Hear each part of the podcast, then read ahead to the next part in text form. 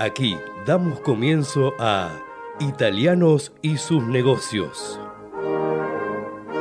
Un programa dedicado a la promoción de negocios de empresas italo-argentinas, a las oportunidades comerciales procedentes de Italia, inversiones, productos, música, entrevistas y buenos negocios. Promueve la Cámara de Comercio Italiana en la República Argentina. Con la conducción de Francisco Tosi y la producción general de Arturo Curátola. La Cámara de Comercio Italiana en Argentina ha creado la categoría de socio digital para que desde la distancia las empresas pymes y profesionales puedan acceder a oportunidades comerciales, cursos online y asesoramiento gratuito en comercio exterior, economía, Créditos ilegales. Comuníquese al 011-481-65900, 011-481-65900 o enviando un mail a ccibaires.ccibaires.com.ar. Asociese, los esperamos. ¿Sabías que ahora podés financiar tu proyecto con un crédito online de hasta 2 millones de pesos? Sí, escuchaste bien. Para vos que emprendés, sos profesional independiente y querés impulsar tu proyecto, ahora podés acceder a un crédito de forma 100% online, súper ágil y con aprobación en 48 horas. Entrá a garantizar.com.ar y hacé crecer tu negocio desde donde estés. Con Garantizar Digital, vos podés. Estoy el futuro ya llegó a la ciudad. El telepase en la autopista Ilia ahora es telepase sin barrera, sin cabinas, sin detenerte. Adherite en telepase.com.ar. AUSA, Autopistas Urbanas.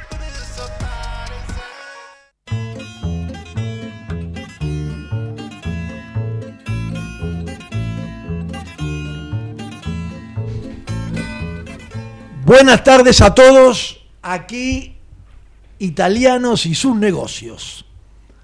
Eh, hoy vamos a tener un programa eh, dedicado a cuestiones puramente de negocio, nada menos que Federico Palma, que es eh, vicepresidente de la Asociación de Sociedades Rurales de Corrientes, que nos va a hablar de nuestra reciente visita a Corrientes con la Cámara de Comercio, eso sí, pero de las actividades y oportunidades que pueden aparecer en el sector ganadero y la interacción con otros sectores productivos e inclusive agroindustriales. Y después, siguiendo siempre la línea de oportunidades de negocio, nada menos que el doctor José Luis Lopetegui, director de Comercio Exterior del CAME, que es la Confederación Argentina de Pequeña y Mediana Empresa, pero que es una persona, un reconocido experto en todo lo que es comercio exterior que hoy ustedes saben, eh, en fin, es el...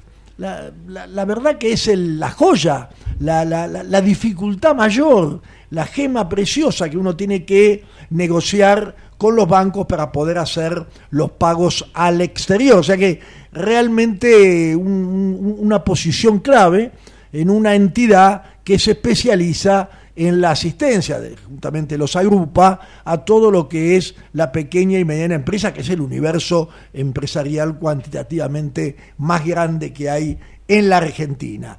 Así que yo creo que tal vez tengamos o tal vez no, yo no lo sé todavía, Claudio Farabola, director ejecutivo de la Cámara de Comercio Italiana en la Argentina, que tuvo una urgencia de salud, pero si no está él, con eh, Ludmila Cavalieri, ¿cómo estás? ¿Qué tal? Acá me acompaña vamos a tratar de desarrollar la agenda de la Cámara de Comercio, siempre tan nutrida y que por suerte siempre nos llega en información y está disponible en el portal, ¿no, Ludmila? Así es. Está. ¿Cómo se llama el portal? ¿Cuál es? En ccibaires.com.ar y si no en todas nuestras redes sociales, Cámara Italiana en Argentina, nos pueden encontrar en LinkedIn, en Instagram y en Facebook. Así que esa información, digamos, está disponible, pero acá hacemos unos pequeños comentarios para, eh, en fin, reforzar esta idea de, nuestra Cámara que es tan, tan activa, tan dinámica y que es una red tan importante junto con eh, otras casi 60 cámaras de comercio italianas en todo el mundo y, eh, bueno, realmente, perdón, 88 cámaras de comercio italianas en el mundo, en 60 países, y esa red es justamente aquella a la que pueden recurrir cualquiera de los oyentes de nuestro programa que estén interesados en asociarse en la Cámara. Existe la categoría de socio digital, que es el socio que paga una cuota muy moderada, no está presencial, digamos, en la Cámara, pero es un poco algo positivo que nos quedó después de la pandemia, ¿no? La posibilidad de tener una eh, un vínculo digital y una relación digital para el desarrollo de negocios. Bueno, además de la cuestión de los negocios, yo le voy a pedir a Ludmila Cavalieri que antes de ir a nuestro principal invitado, tal vez yo haga primero una pequeña, unos pequeños comentarios sobre cuestiones de Italia, bueno, que nos comente cómo es la cadena de repetidoras y de repeticiones de este programa eh, de italianos y sus negocios en toda la Argentina. Bien, le recordamos entonces a la audiencia que además de escucharnos a través de Ecomedios a M1220, pueden hacerlo, por ejemplo, si están en Mar del Plata a través de Radio Brisas, los viernes a las 21 horas en FM 98.5, en Pinamar en FM 88.9 y en Tandil FM 94.3. Los viernes a las 22 horas nos pueden escuchar en Corrientes a través de Radio Sudamericana en FM 100.3. En Radio La Luna los lunes a las 20 horas en zona norte de la provincia de Buenos Aires en AM 1140 y en Radio Tandil los lunes a las 21 horas en AM 1140 y en FM Galáctica 97.1 y en Radio Amplitud los martes a las 19 horas en AM 660 en Ciudad Autónoma de Buenos Aires y AMBA. Muchas gracias, Ludmila. Le mandamos un afectuoso saludo a Arturo Curátola, que está haciendo unos, unos trabajos para cuidar bien, bien, bien su salud, para estar bien preparado para este final del año. Eh, que realmente hoy quería venir a toda costa, le dijimos, no, te quedas en tu casa, tenés que descansar y tenés que estar bien recuperado. Y digo esto porque si él estuviera acá, seguramente me diría que no lo diga yo le voy a decir igual, que que eh, ha habido ayer un, accidente grave en Italia, un accidente en el trabajo, eh, en la línea de trenes de Milán a Torino, a la altura de Brandizio, eh, un tren eh, arrolló antes de la medianoche a cinco trabajadores, personas que estaban trabajando en la renovación de los rieles. Obviamente ellos tenían que haber empezado a trabajar después del paso del tren. Eh, es una, una, paradoja, pero el tren para colmio vacío, estaba llevando vagones en distintos lugares, finalmente los tenía que terminar en el depósito de Torino.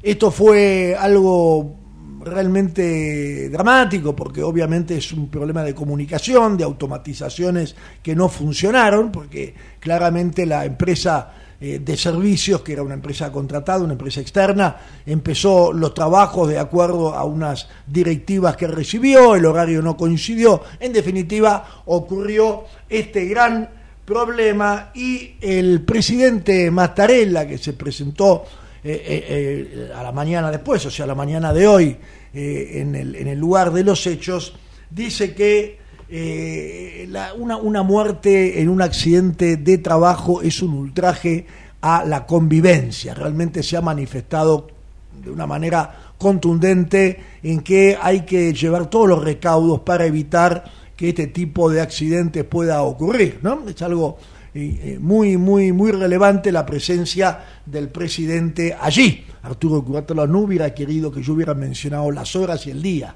para todos nuestros amigos de las repeticiones que nos están escuchando, como por ejemplo, aquí está Juan Federico Palma, vicepresidente de la Asociación de Sociedades Rurales de Corrientes, que está en Corrientes, donde tenemos efectivamente una emisión que va a estar el viernes. Mañana Así que allí, allí eh, nos vamos a, comunicar nuevamente a través de la radio. Juan Federico, doctor, ¿cómo está?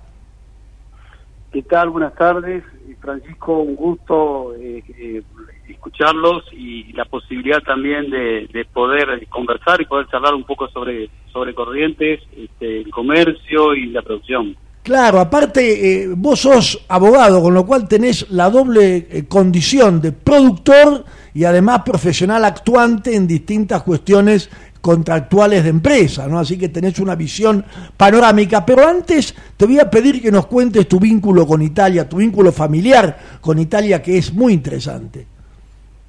Bueno, yo más, más que más que contar mi, vínculo personal o familiar con Italia, yo me quiero referir a, la ciudad este, que es este, que recibió eh, a una gran cantidad de inmigrantes italianos que vinieron a la Argentina y que no eran colonos como la mayoría eh, que venían a trabajar la tierra, sino que eran navegantes con sus propias embarcaciones ejercían el comercio en los puertos del litoral. Estoy hablando más o menos del año 1855, se, se comenta en la ciudad de Bellavista, que dista acá a 150 kilómetros de la ciudad de Corrientes, a la vera del río, del río Paraná, un lugar muy lindo, seguramente por eso se llama Bellavista, ¿no? Y eh, un, modesto marinero, oriundo de Suagli, de Génova, eh, de Negri, este también se menciona ahí a, también a otro a otro genovés, y que ahí estarían un poco los orígenes familiares, de Luigi Palma, también otro navegante que más se extendió hacia, hacia, la, hacia la costa entrerriana. Eh, es ¿Por qué lo estoy comentando como lo más, más allá de la, cuestión familiar? Y porque creo que hace eh, al, objeto de esta charla, ¿no? Eh, la parte comercial. Eran, quiero decir, esta gente, estos, estos inmigrantes, eh, que vinieron en esa época, a, eh, hablar de comerciante era decir navegante. Claro. Y decir navegante era decir genovés. Genovés, claro que sí. Exactamente. Eh, ellos comerciales eh, navegaban y comercializaban sobre el Paraná, eh, repito, esta familia de Negri, repito, la familia Palma, eh, indudablemente también otros apellidos de otros puertos, incluyendo otros puertos más pequeños también, la familia Bacaro, los Merelos, podría decir muchos apellidos, inclusive Bruso, este, este, que es de apellido de mi madre, y que este, le dieron una gran importancia al comercio, eh, le dieron una gran importancia al comercio. Luego, esas familias han tenido cada una su historia, ¿no? Eh, han tenido profesionales, se han dedicado también a la producción en muchos de los casos, como el caso de los brusos, que se han dedicado a la producción ganadera, citrícola. Eh, Federico, Federico, discúlpame, en esa en esa época el puerto ahí de Bellavista era una etapa en el, en el, el comercio para llegar a Asunción y a Rosario al sur. Exactamente. Ah. Era, era, un, era un puerto intermedio de gran, esto estamos hablando siglo XIX, ¿no? lógicamente, era, tenía mucha actividad eh, actividad comercial, toda la producción salía por ahí, o sea, de toda la zona, y también en el traslado de las personas. Ah, también de pasajeros. de pasajeros, exactamente. Tanto para ir a, eh, eh, a Santa Fe, fundamentalmente, a Rosario, y eh, hacia el otro lado, lógicamente, que hacia, hacia Asunción, ¿no? Hacia Asunción del Paraguay. Y esto, en la, en la familia, mi abuelo fue agente marítimo ya de otras empresas y otras compañías nacionales, hasta la generación de mi abuelo. Indudablemente que esto siguió, pero estos inmigrantes también, hoy podríamos decir que eran, como hoy decimos esta palabra, ¿no? Emprendedores, eh, natos, eh, eh, y hay un punto que es fundamental y que lo quiero remarcar. No solamente le podía ir bien eventualmente en el comercio y en las otras actividades que hacían, sino que le daban mucha importancia a la educación. A la educación. Los la educación. Era fundamental eh, los hijos, eh, la educación. De ahí salieron eh, ya en las primeras generaciones ya profesionales, estudiaban en Córdoba y en Santa Fe, el caso de, ya de mi padre que pudo estudiar abogacía en Santa Fe, de mi abuelo que estudió este, farmacia en, Córdoba, mi abuelo paterno, ¿no? Sí. materno, perdón. Entonces, quiero decir, que le daba mucha importancia a la educación, también le han dado mucha importancia a la cultura, a difundir la cultura. Es, eh, el Bellavista hoy se mantiene, eh, hay, la verdad es que es un, es un lujo, un edificio eh, que lo, muy bien mantenido y con mucha actividad cultural que es este, la sociedad italiana en Bellavista y que realmente tiene una comisión muy activa, me consta, y la verdad es que eh, han pasado tantos años y, sin embargo este, estos apellidos viven en Bellavista, han invertido en Bellavista y, o en la provincia de Corrientes y la verdad es que le han dado, repito, originariamente en el comercio, pero que luego también se volcaron a las actividades productivas e inclusive industriales. Juan Federico, nosotros eh, fuimos con una, una, comisión de la, de la Cámara de Comercio Italiana en la Argentina a eh, la ciudad de Corrientes por un acuerdo con la provincia, que también nos entrevistamos con vos y con otros, otras entidades. Contanos un poco tu desempeño y luego cómo lo, qué podemos potenciar y cómo podemos aportar nosotros de la Cámara de Comercio a el desarrollo económico de Corrientes. Pero, eh, en primer lugar agradezco, eh, Francisco, la, visita, eh, tanto como el director ejecutivo, a quien ya la conocí hace un año, a, Claudio. Frabolo, la verdad que, Frabola, la verdad que este, excelente, este, muy este, nutritiva, digamos, la, esta, esta, esta visita que han tenido. para nosotros ha sido un gusto y un placer tenerlos acá en Corrientes. ¿Cómo podemos potenciar eh, nosotros en la provincia de Corrientes tenemos actividad, la actividad, la actividad ganadera es muy importante, es la cuarta provincia a nivel nacional en cuanto a, cantidad de cabezas animales, y ahí tenemos que trabajar sobre la productividad, eh, no solamente sobre la producción, sino productividad, mejorar los procesos, y ahí tendremos para, tenemos para, eh, tenemos para, somos demandantes de alimentos para el ganado, y eh, de un tema que lo tratamos en, la visita de ustedes el otro día, que eran también de las certificadoras de calidad. Hoy se viene, eh, está entre nosotros, ¿no? La, certificación de origen de los productos, la forma de, producir. Claro, porque los, los rodeos ganaderos que, por ejemplo, tienen menos uso de antibiótico, ¿no? Tienen una certificación que le da mayor valor a la carne. Exactamente. Eh, sabemos también que hay otros requisitos hoy que la Unión Europea, está, no solo Italia, sino que la Unión Europea también está eh, eh, requiriendo.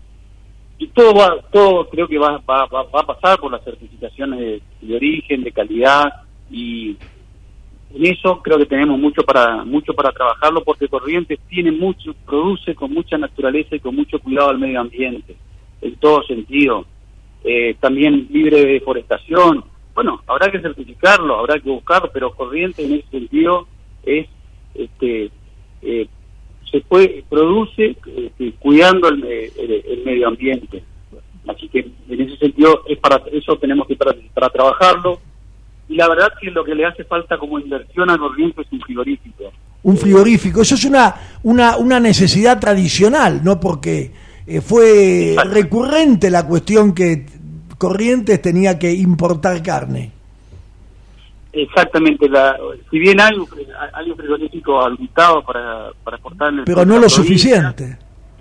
Exactamente, la verdad es que eh, la inversión que es fundamental este, para poder eh, terminar el ciclo este, productivo e industrial, nosotros particularmente lo hacemos y justamente lo hacemos en Villavista, hacemos una carne eh, con denominación de origen en Corrientes, lo hacemos localmente para la provincia, pero indudablemente pero este, que, se, pueda hacerlo. Pero esas son las áreas fundamentales en las cuales este, nosotros podemos este, o necesitamos colaborar. Y otro punto que les había mencionado era el intercambio eh, que se pueda dar a, nivel eh, de profesionales eh, me estoy refiriendo al tema sobre todo agropecuario, eh, de ida y de vuelta, en el sentido tenemos hasta las universidades acá de las facultades de, agronomía, de veterinaria, con muy buenos profesionales, con experiencia, y que pueden, eh, tanto pueden ser útiles para ustedes, para Italia me refiero, como también este, nosotros necesitamos de la experiencia este, de afuera. Eh, yo creo que eso, hay jóvenes profesionales dispuestos a trabajar y, también a recibir, lógicamente, en las empresas. La capacitación es un tema que es fundamental y creo que lo habíamos trabajado con algunas ideas con respecto a la comercialización que me había comentado Claudio en su momento, el sistema de tiendas que tienden eh, tiendas comerciales que tiene Italia, hay que lo podemos replicar, ver. Sí, tiendas y, ferias y ferias ciudadanas también, sí, sí, claro. Exactamente. Y algún régimen. En Corrientes hay, en Corrientes ah. hay, pero este, en, la zona y son la verdad que creo que son un éxito, pero en ciudades más grandes creo que serían este, aún, mayor, ¿no? Eh, y sería lógicamente una gran salida para los productos de los y lograr mejores precios, ¿no? Federico, eh, estábamos hablando hoy cuando, cuando ah, digamos, comentábamos la, la, cómo, cómo encarar la entrevista y estudiábamos los distintos puntos de cómo la sociedad rural interviene no solamente en la ganadería, sino también en otras actividades para generar los ciclos, ¿no? Los ciclos de aprovechamiento. ¿Por qué no me, no me, no me, no explayás un poco este, este asunto? Bueno, sí, la, sociedad rural es una asociación sin fines de lucro, lógicamente, la Sociedad Rural de Corrientes y la Asociación de Sociedades Rurales que reúne a 17 rurales de toda la provincia, que tiene como objetivo el desarrollo de la producción, aumentar la productividad, como le decía, eh, y fundamentalmente no solamente cuando aparece sociedad rural parece que estamos hablando de ganadería, claro. pero en realidad está integrada eh, a, través, este, en forma este, mancomunada, si se quiere, eh, con, con las otras cadenas este, de producción. Y estamos hablando con la Asociación de Productores de Arroz, eh, de, no nos olvidemos que Corrientes es una de las provincias, eh, la primera productora de arroz, creo, en este momento. digo, creo por las cuestiones, sabemos, de que hemos sufrido, ¿no? sí, vos hablabas, vos hablabas de varios sectores, la forestación, lo citrícola, ¿no? También.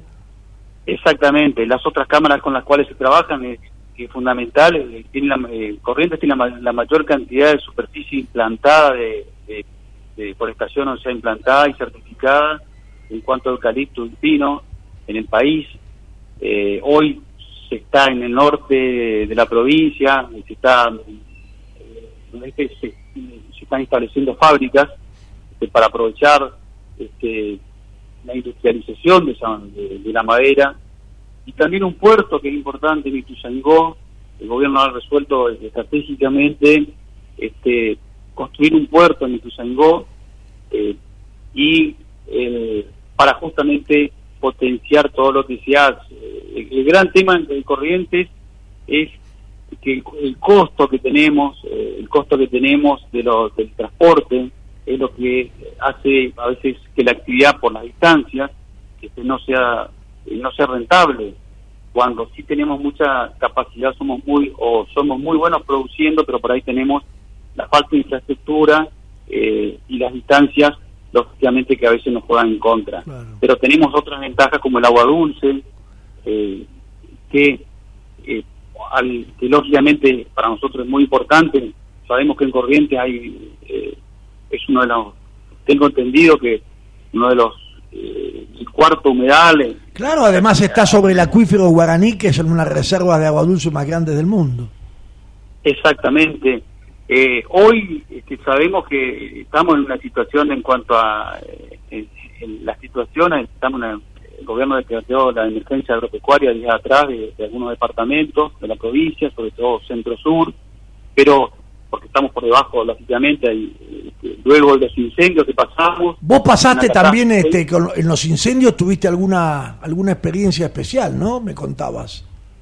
La verdad que sí, me tocó estar, sí, me tocó, por las cuestiones personales del presidente de la Rural de Corrientes, me tocó estar a cargo de la, de la presidencia de la Rural y trabajar este, la verdad eh, eh, fue una, era una catástrofe, había que había que estar en, muchos frentes eh, y la verdad es que bueno creo que todos todos hemos aprendido, hoy tenemos mayor conciencia de muchos aspectos, el gobierno invirtió y eso ha permitido también junto con los privados instituciones intermedias que somos nosotros también los encargados y responsables de difundir todas estas cuestiones educacionales, por así decirlo. Eh, hemos, si bien hubo sequía, eh, no, no tuvimos este, los incendios que, que habíamos tenido anteriormente. Eh, así que bueno, la experiencia, la verdad, no obstante eso, hicimos una mundial en Corrientes Capital, una mundial Braford, luego una mundial Bragus el año pasado. Hay una genética muy importante que se produce acá en Corrientes y en la cual es buscada. Para no hablar de, de, los búfalos que estuvimos aquí en el programa Marcos Saba. Claro, no, sí, sí, este, Saba, el, Marcos, a quien lo conozco, es un especialista, sí, delante de la Asociación Argentina eh, de, de Búfalo, y la verdad que Corrientes, en ese sentido, eh, ha tenido y tiene un desarrollo importante, y ahora está teniendo sobre justamente en la zona de Tuzangó, en la zona del norte, está teniendo también una gran difusión. Eh, hay cátedras especializadas, hay profesores muy, este, no, quiero dar, no puedo olvidar un nombre, pero la verdad, la verdad es que hay, hay mucha capacitación y productores que lo saben hacer muy bien este, en la crianza de búfalo. Bueno, eso es muy importante, hablando no solamente de los búfalos, sino también lo que estabas comentando antes de la experiencia eh, de los incendios, que todos estos eh, obstáculos, todas estas amenazas puedan ser de alguna manera capitalizadas en conocimiento preventivo para el futuro, en lo que se pueda, ¿no? Eso me parece que es un valor muy importante, nosotros lo consideramos una herencia itálica también, ¿no? Muy relevante. Sí. Así, eh, es, así es. Este, creo que decir lo que vivimos nos ha servido, hemos aprendido y eh, hoy tenemos los, hoy tenemos, si quiere, los cuidados, hoy tenemos una serie de, requisitos que, nosotros mismos nos fijamos, que es lo importante, y que cuidamos inclusive a nuestros vecinos, cuidamos a, eh, a, quienes están cerca o, se han creado este, grupos este, de prevención y realmente tanto en la parte privada como con todo el manejo de fuego que, que, es un éxito, este, también en la parte cada uno individual eh, toma medidas, eh, ha enseñado también a la gente que trabaja con uno, ha capacitado, hemos invertido eh, en tecnología. Federico, una, una última pregunta que se nos está acabando el tiempo. También he podido observar que hay una articulación público-privado que parece que funciona bastante bien. ¿Es así o es una impresión mía? No, no, no es una impresión, es una realidad.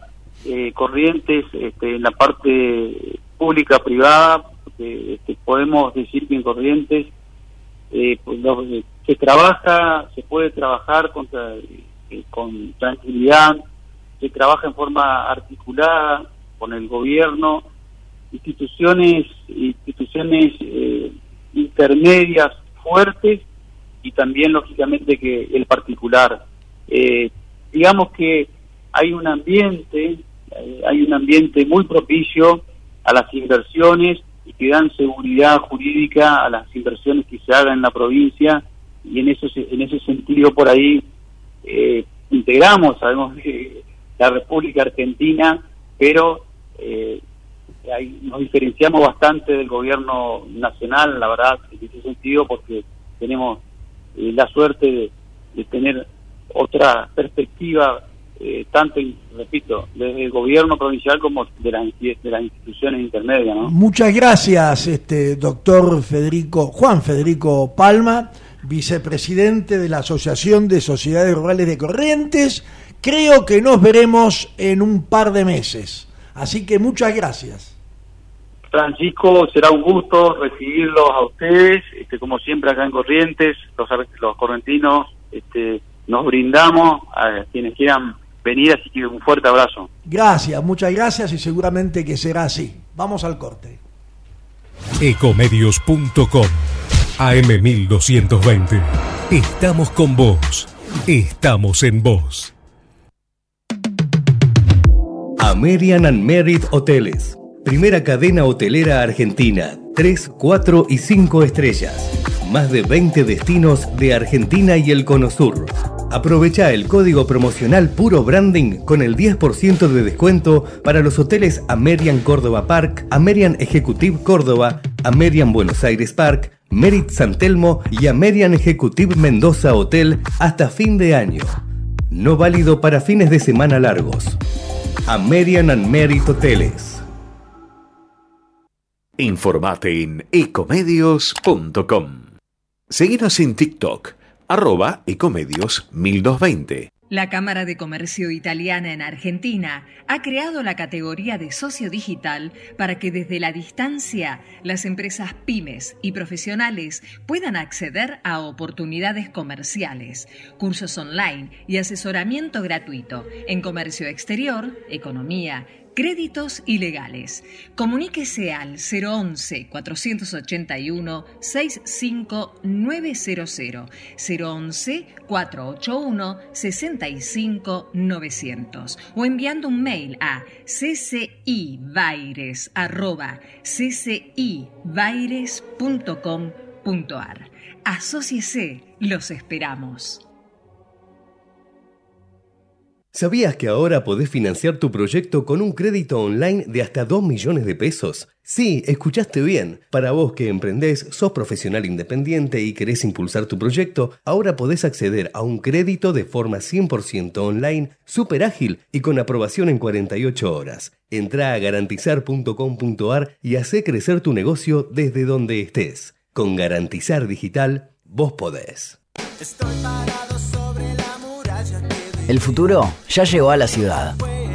El telepase en la autopista Ilia ahora es telepase sin barrera, sin cabinas, sin detenerte. Adherite en telepase.com.ar. AUSA, Autopistas Urbanas.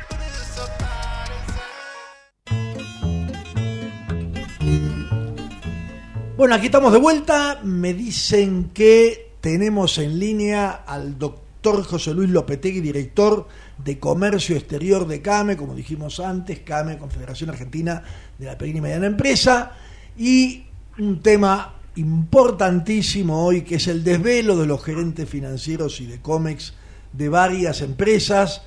Vamos a ver si podemos desarrollarlo con el doctor Lopetegui. ¿Cómo está, doctor? ¿Qué tal? ¿Cómo le va, Francisco? ¿Cómo está?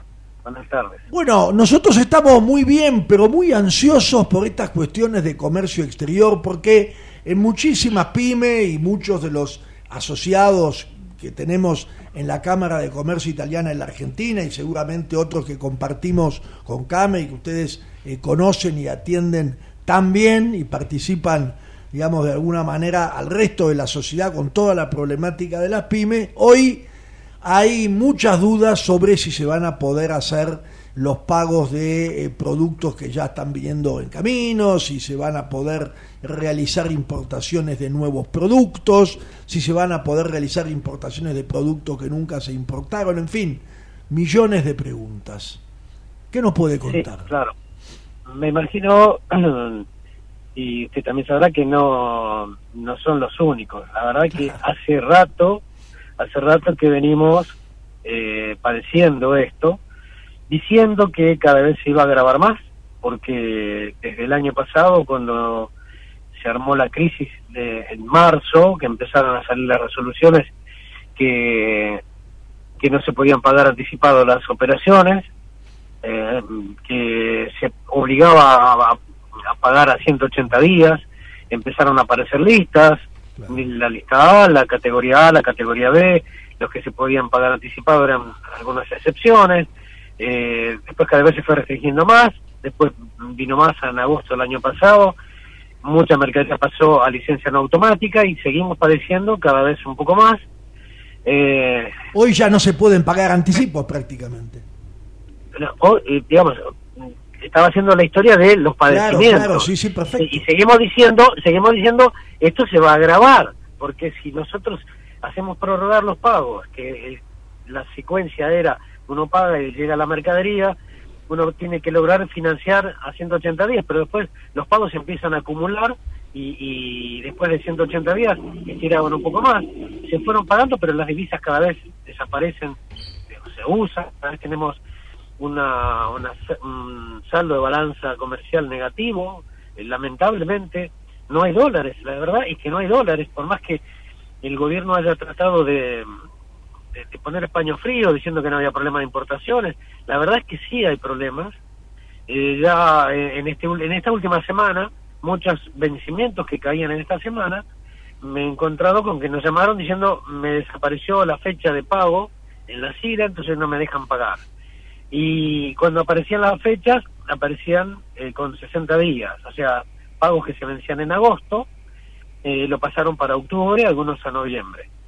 Eh, entonces se empezó a, a, enloquecer la gente porque si aceptó pagar a 180 días, a 90 días, a cuando llegaba y cuando llegó el momento lo estiraron de nuevo, la relación con el proveedor cada vez está siendo más tensa. Y claro, cada vez hay menos confiabilidad aparte, ¿no?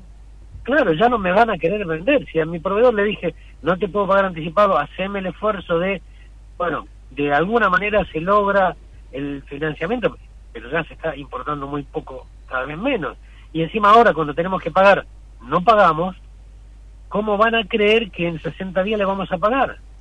Entonces, estamos en una situación de que el mundo no nos quiere vender, hay un montón de mercados para vender y si el argentino no cumple, es como que se está aislando, se está apartando de, la confiabilidad que debe necesariamente eh, respirarse en el comercio exterior. Claro, porque hay, hay, una cosa, doctor, que no, no se ha logrado, por lo menos, o desde la actividad privada, o llamémoslo, no sé, desde la academia, o desde los consejos profesionales, o desde las gremiales, no, no se ha logrado digamos, conectar este discurso que para exportar hay que importar?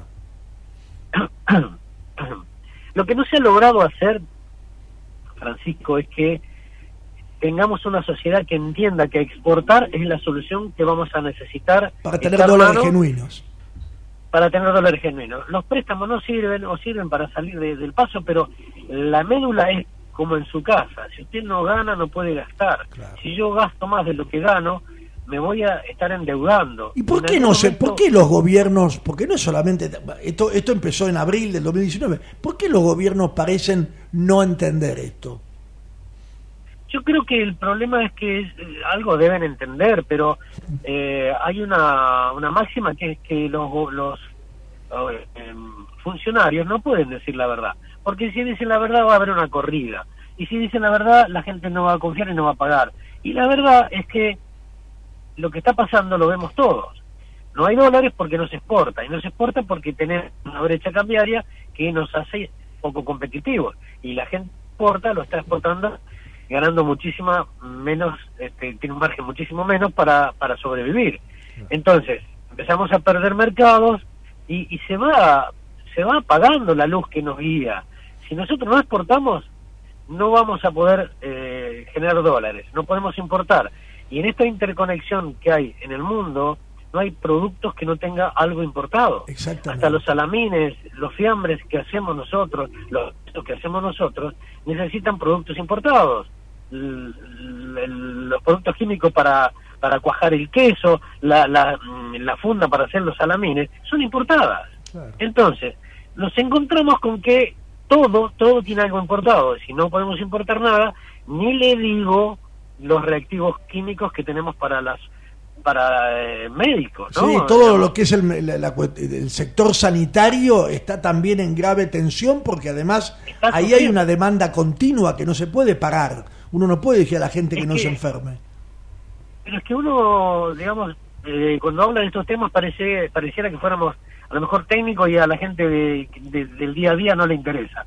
Y sí, le debe interesar porque si yo tengo la desgracia de tener algún accidente y me tienen que, o, una enfermedad, que me tiene que hacer una, un reactivo inmediato y no lo tengo, ¿cómo hace el médico para diagnosticarme? claro. Entonces eh, me va a tirar para el mes que viene o el otro, y es una, una bola de nieve que, que evidentemente no se puede desactivar de un día para el otro, porque no tenemos los dólares en serio.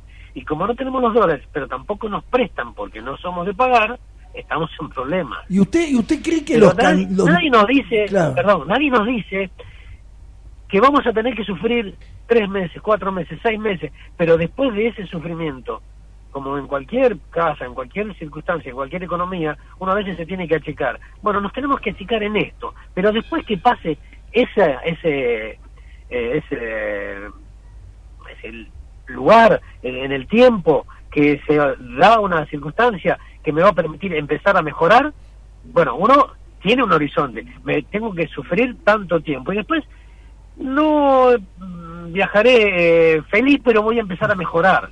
Entonces, Pero no nos dicen. Entonces, si no dicen que no, que no hay problema en importar, eh, uno empieza a dudar, pero ¿en qué país estoy viviendo? Porque bueno, justamente, una cosa, pero justamente en la calle pasa otra. Atento a esto de en qué país estoy viviendo, yo tengo una, una sensación rara, usted probablemente tendrá muchos más encuentros y, y puede, digamos, corregirme en mi error, pero no escucho a los tres candidatos principales a, a, obtener la presidencia de nuestro país un discurso, digamos, claramente exportador, o sea, un discurso que genere un quiebre, una, una ruptura, una, una realmente una diferencia estructural con la inercia que llevamos de los últimos años.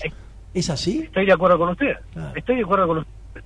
Acá no hay, eh, por eso le decía que nuestra sociedad no es exportadora, no tiene conciencia de que tenemos que exportar. Los gobernantes, los funcionarios que van a administrar el gobierno o los gobiernos siempre se nutren de la misma sociedad. Pero nuestra sociedad no lo entiende. Acá, ¿cómo vamos a, decir que necesitamos exportar y que va a ser una política de Estado que pase lo que pase, tenemos que exportar todos los productos al mundo? Como hace en Chile. Yo he estado por el mundo y veo productos chilenos y no veo productos argentinos, que es el mismo producto. Ahora, eh, ¿Cómo va a ser eh, una mentalidad exportadora cuando cualquier gobierno, todos, eh, todos, cuando tienen un problema de caja, acuden a ponerle derechos a la exportación? Sí. Los primeros derechos a la exportación en la Argentina empezaron con la crisis de 1889, que fue alguien que, era un liberal como 1890, Carlos Pellegrini le puso los, las retenciones a la exportación. Ahora, usted eh, eh, ¿no cree que hay una especie de cultura donde se crea un falso antagonismo entre mercado interno y exportación? Sí, claro, pero porque, eh, le digo, la sociedad no es exportadora, pero porque tampoco les enseñamos eh, la, la importancia que tiene el comercio en el mundo. Acá, como el campo siempre generó divisas, pero el campo es, este, es de élite, creemos que las divisas llegan solas. Y el mundo sabe que no es así, el mundo sabe que tiene que trabajar para el exterior. Y el mercado son 7 mil millones de personas, el mundo. Acá somos 47 mil, 47 millones, de los cuales no consumimos todo. Es muy poco el porcentaje de mercado que, puede consumir. Realmente consumidor es muy poco, claro. Muy poco, pero entonces, el mercado es el que me va a pagar un buen producto, un producto de premium, tenemos que ponernos al nivel del mundo. Nos estamos aislando, pero con aquella mentalidad tan vieja de que eh, exportamos total el campo da. El campo da, dos cosechas dan, pero nos agarran dos años de sequía y nos quedamos sin dólares. No, y además, posibilidades de, además doctor, me parece también que hay una cierta ilusión de tipo extractivista con el litio, con el gas, ¿no? Que de alguna manera van a resolver los problemas para mantener este, esta especie de modelo que va únicamente dirigido al mercado interno que, repito, tiene que estar integrado con la exportación, no tiene que estar restando espacio a la exportación. De hecho, muchas veces se habla de exportar y prohibir exportaciones para obligatoriamente aumentar la oferta en el mercado interno y tener un supuesto efecto de reducción de precios. Y usted ve que no es cierto eso. ¿Y sí? Porque cada vez que, se prohíbe la exportación de carne, se prohíbe la exportación de carne, los precios suben. Pero pero aparte es, es, muy loco porque los cortes que se exportan no son los cortes que se consumen acá en su gran mayoría. Entonces, hay, estamos hablando siempre de un discurso que no es comprobado. El efecto justamente es lo contrario. Cuando usted más libera, más trabaja, pero tiene que liberar en serio. Eh, pero requiere un cambio del régimen tributario, del régimen laboral, de, eh, la educación. Eh, acá no hay, no, no, se prepara a las empresas para exportar. Porque si es tan importante, ¿por qué no estamos con un ministerio de la exportación directamente? Y ninguno, eh, ninguno de los candidatos ha hablado de un ministerio de la exportación. no hablan, no hablan porque lo primero que ellos eh, van a hacer necesitan presupuesto y el presupuesto se lo dan los derechos de importación y los derechos de importación. Eh, es mucho lo que le da. Ahora, eh, lo tiene que sacar y no pueden no pueden sacar todos los derechos de exportación porque hay todo un andamiaje del Estado que vive de eso. Y de del IVA y de la y de, todos los subsidios estos de algún lado tienen que salir. Cuando no se recupera eh, la inflación nos come eh, porque tiene que emitir tienen que emitir. Entonces si no exportamos más pero ningún candidato como usted dice pone el énfasis en, en esto ponen en lo, en lo técnico que es verdad hay que hacer un montón de cosas para eh, para corregir desfasajes pero énfasis en la exportación no veo. No se hace. que pongan. Y, fíjese, no veo que digan, el, nuestro canciller va a ser un vendedor de la Argentina. No, claro, y además, si bien todos compartimos que es una vergüenza el nivel de pobreza que tiene nuestro país, que tiene obviamente una, una gran eh, fertilidad y productividad alimenticia, y por supuesto que todos compartimos que eso está muy mal, sin embargo, la posibilidad de generar un gran nivel de desarrollo también pasa por una dinámica exportadora. Y sin embargo esto parece como que todos seguramente lo entienden, pero cuando llega el momento de gobernar, después no pasa la acción. Y a mí me consta que CAME tiene muchos cursos de formación ¿no? laboral y técnica dedicados a la, a la posibilidad de ayudar a las pymes a exportar. Sí, claro. Pero, pero justamente, eh, pero somos privados y somos una cámara, una confederación de cámaras, pero a nosotros también nos cuesta percibir que el pyme quiera exportar. Los tenemos que obligar a exportar y a veces lo estamos obligando a que pierda plata. Eh, no es lógico también. Yo creo que tenemos que, nuestros candidatos hay que presionarnos para que nos digan cómo vamos a generar divisas. Y nos tienen que explicar bien las cosas, porque si nos, nos hablan de, de, la teoría del derrame y lo tiran ahí nomás como un título, no, tienen que decir cómo va a crecer, cómo yo voy a poner en el mercado, cómo voy a sacar funcionarios de un lado y ponerlo en el otro como para que salgan a vender. No, y además que, además, además fíjese doctor, que también a, las pymes, en, cuyo mundo, eh, digamos, nosotros podemos tener un, gran eco y, escucharlo y tantearlo, va a haber también muchas energías que se van a quitar de lo que donde están ahora, que tratando de entender la manera de llenar el formulario y llenarlo 40 veces, y en cambio dedicarse a buscar oportunidades en el exterior, ¿no? Bueno, justamente, eso es lo que yo decía, funcionarios que salgan, de, que estén en otro lado y salgan a vender, salgan a hacer este, reuniones, pero reuniones no para un cóctel, sino reuniones como para vender, para ofrecer productos. Falta creatividad, me parece que falta mucha creatividad. Doctor, eh, yo le, le, agradezco muchísimo la entrevista, que se, por ahí se prolongó un poquito más de lo que nos habíamos comprometido, pero me parece muy, muy interesante y muy rico su, eh, digamos, su propuesta y además su trayectoria ¿no? de tantos años. No sé si usted y yo de repente no armamos un partido y lo llamamos partido exportador. ¿eh? ¿Qué le parece? Y sí, la verdad que, mire, pero yo, yo tendría un partido eh, con una bandera celeste y blanca. Por supuesto. Eh, no importa cualquiera, todos, todos deberíamos trabajar para encontrar una idea donde cualquier partido pueda abrevar de esa idea. Como si fuera digamos, una fundación, una consultora para exportar y que todo, que sea como hacen en Brasil, en el SEBRAE, que ayuda a todas las empresas a poder exportar. Y que además, y que además en, usted habló justamente el caso de Brasil, que los mismos políticos en los cargos selectivos son ellos vendedores del país. Sí, claro. Tenemos que aprender de los que hacen las cosas bien. Claro, bueno, muchas gracias, doctor Lopetegui, director de Comercio Exterior de CAME, Confederación Argentina de la Mediana Empresa. Le agradezco muchísimo y bueno, ojalá tengamos suerte en nuestros rezos laicos. Gracias. Ok, bárbaro. Bueno, vamos a seguir. Tenemos un audio, creo, de, nuestro director ejecutivo de la Cámara de Comercio Italiana en la Argentina. Le pido a Ludmila Cavalieri si lo podemos poner en el aire junto con Gerardo. ¿Qué tal? Buenas noches, Francisco.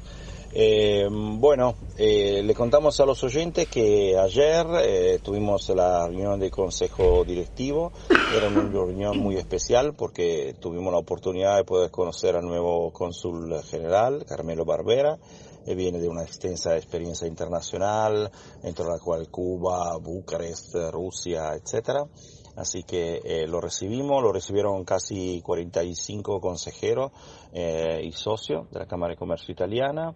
Fue acompañado también por el cónsul de Buenos Aires, que es Antonio Puglioni, eh, con el cual, digamos, se trabajó mucho el tema Proyecto Fénix en colaboración con, con el ex cónsul general Marco Petacco.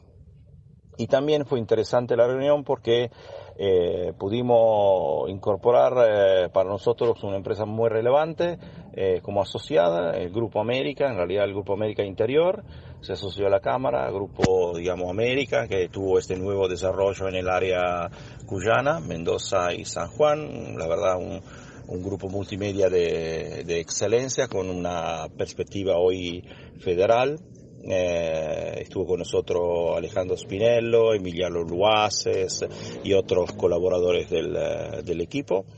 Eh, y después del consejo eh, hubo una reunión muy interesante y, y particularmente intensa con eh, Pablo Laviña, eh, Lavigne fue secretario de Comercio Exterior en la época del expresidente Macri, pero acá, digamos, para nosotros fue un momento de análisis sobre la situación de comercio exterior, la perspectiva, eh, cómo es el andamiento económico, eh, pero sobre todo cómo las empresas pueden enfrentar este nuevo periodo, eh, asegurar, digamos, sus, sus activos, eh, cómo manejar las deudas en un periodo, en un periodo así de alta fluctuación eh, como todos imaginarán. Así que fue muy, muy, interes, muy enriquecedor y muy intenso. Y bueno, y, y, y, con eso cierro para la próxima semana. Finalmente, el día miércoles 6, está llegando la delegación italiana de empresa del sector eh, oil and gas. Eh, seis empresas. Eh, vamos directamente el miércoles a Neuquén. Nos recibe la gobernación, el centro PYME, acompañado por eh, Pan American Energy.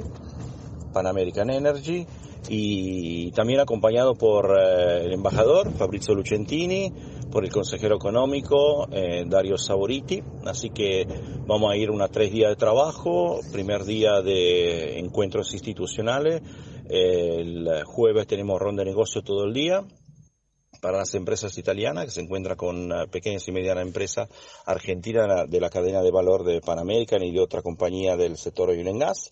Y después el viernes eh, vamos a ver eh, áreas productivas, eh, área petrolera, pozos, fracking, etcétera. Así que va a ser un, una actividad muy intensa. El fin de semana se vuelve a Buenos Aires y lunes y martes ronda negocio nuevamente en la Argentina Oil and Gas eh, del 11 a 14, la feria de referencia del sector oil and gas de Argentina, eh, y ahí encuentro con uh, compañías, uh, digamos, del sector petrolero, proveedores, tecnologías, insumos, etcétera. Así que va a ser una semana intensa, esperemos para la próxima semana. Eh, tener eh, por ahí una entrevista directa con algunos de los empresarios italianos que están que, vine, que van a venir a la Argentina. Así que los saludo eh, y buena prosecución. Agradecemos muchísimo a Claudio Farabola, director ejecutivo de la Cámara de Comercio Italiana en la Argentina. Voy a pasar un poco la agenda de la Cámara en lugar de Claudio, voy a hacer lo mejor posible. Vamos a tener ya la primera noticia importante, que es que el 29 de noviembre se fijó ya la fecha, va a ser la quinta convención SEMA, que es la Cámara de Empresa de Medio Ambiente, y eh, la Cámara de Comercio Italiana y probablemente también tengamos otro participante y creo que vamos a hacer toda la convención en las instalaciones de este nuevo, digamos así, partner, socio, eh, digamos así, compañero de ruta que estamos eh, desarrollando en los últimos en los últimos tiempos. También el 14 de septiembre la Cámara de Comercio Italiano junto a la Secretaría de Industria y Desarrollo Productivo va a producir y presentar el tercer seminario de internacionalización para emprendimientos argentinos en el mercado italiano. Va a participar Claudio Farabola, el director director ejecutivo de la Cámara de Comercio italiana, y Natalia Del Cogliano, subsecretaria de Desarrollo Emprendedor. Anticipo que tendremos, la tendremos en el próximo programa como invitada para también ampliar eh, sobre este seminario de acá a un par de semanas. También el 27 de septiembre, fin de mes, del, septiembre, el workshop, el digamos, este, mesa de trabajo, eh, junto a coaches consultores, va a estar realizando la presentación Cómo mejorar los modelos de gestión de tu empresa, a cargo de Fernanda Bustos y Jorge Luis Crosetti de Coach Consultores, que es una actividad presencial que ofrece la Cámara de Comercio Italiana sin cargo, pero sí hay que inscribirse porque los cupos son limitados. También los socios de la Cámara de Comercio Italiana en la Argentina tienen un 15% de descuento en la inscripción al programa de actualización para abogados corporativos de Thomson Reuters. El mismo comienza en septiembre y se realiza de manera online. Así que eso es una cuestión muy importante. Iba a anunciar la feria de Oil and Gas, pero ya lo anunció eh, Claudio Farábola. Así que eh, creo que hoy hemos tenido un programa bastante intenso, el tiempo me está apurando. Yo quería hablar de unas declaraciones del vicepresidente del Banco Central Europeo, que es eh, Luis de Guindos, pero lo, voy a, a, desarrollar mejor en el próximo programa. Sin embargo, lo voy a anticipar. Él dice, es la función del Banco Central Europeo controlar la inflación. Y les voy a también transmitir unos conceptos interesantes que, a pesar de tener la moneda común que es el euro, no todos los países de la zona euro tienen la misma inflación anual. No son diferencias enormes, pero ya les anticipo, Italia tiene un 5,5 anual, Alemania un 6,4 y España un 2,6. Y con esto los despido hasta el programa que viene. Aquí finaliza Italianos y sus negocios. Nos reencontraremos en siete días a la misma hora para informarnos sobre proyectos y negocios de empresas italo-argentinas. Promueve la Cámara de Comercio Italiana en la República Argentina. Producción general, Arturo Curátola.